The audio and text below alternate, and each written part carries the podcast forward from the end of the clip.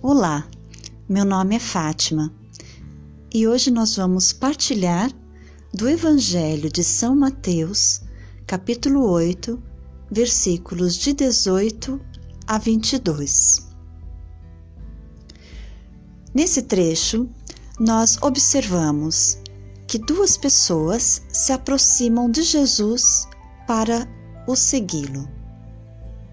A primeira trata-se de um escriba o escriba era uma pessoa letrada, conhecedor das Escrituras. E pede para seguir Jesus. No entanto, Jesus lhe diz: As raposas têm suas tocas e as aves dos céus têm seus ninhos, mas o filho do homem não tem onde reclinar a cabeça. Expressando desta forma, todas as exigências e as dificuldades que ele encontraria nesse segmento. O outro é um discípulo de Jesus, alguém que já o acompanhava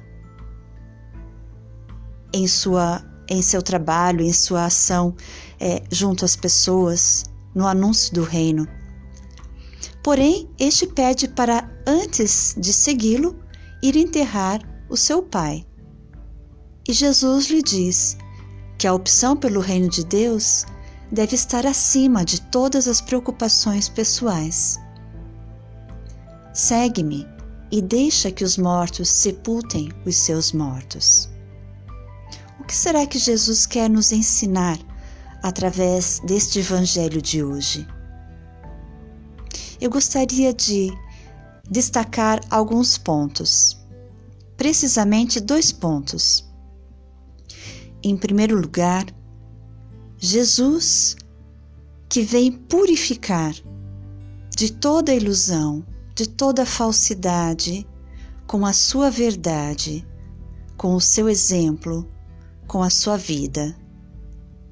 Jesus, que, fazendo-se obediente ao Pai até a cruz, fez também, se fez também obediente até as últimas consequências.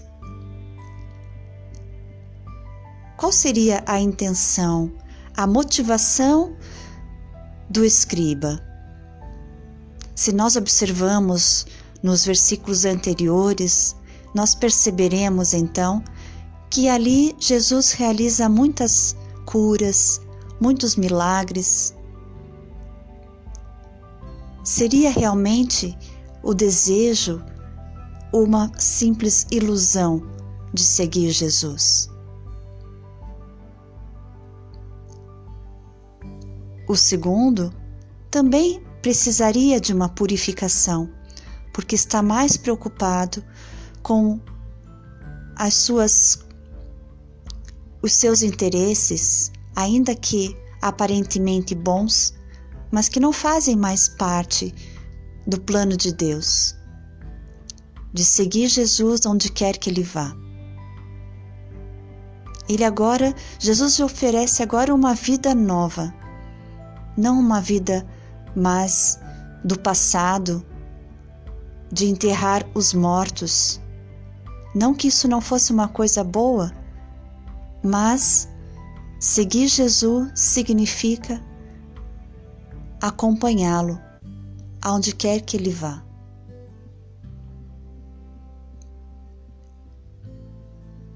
Não se trata apenas de aderir a uma doutrina, mas sim a uma pessoa, a pessoa de Jesus.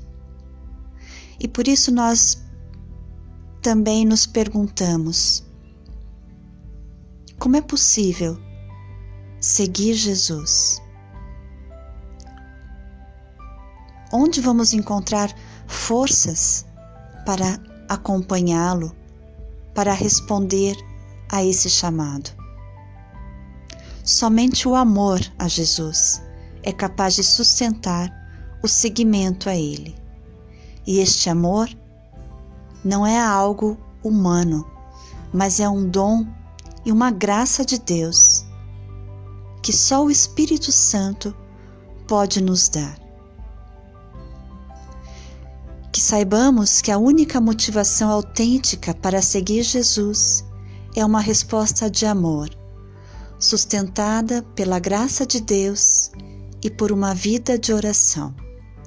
Por isso, meu irmão, minha irmã, deixemo-nos purificar por Jesus. Deixemo-nos Façamos com que a nossa vida, as nossas intenções, o nosso agir seja purificado nesse dia de hoje. E peçamos ao Senhor a graça de segui-lo no amor e por amor. Eu desejo a você uma boa oração. Deus te abençoe. Shalom.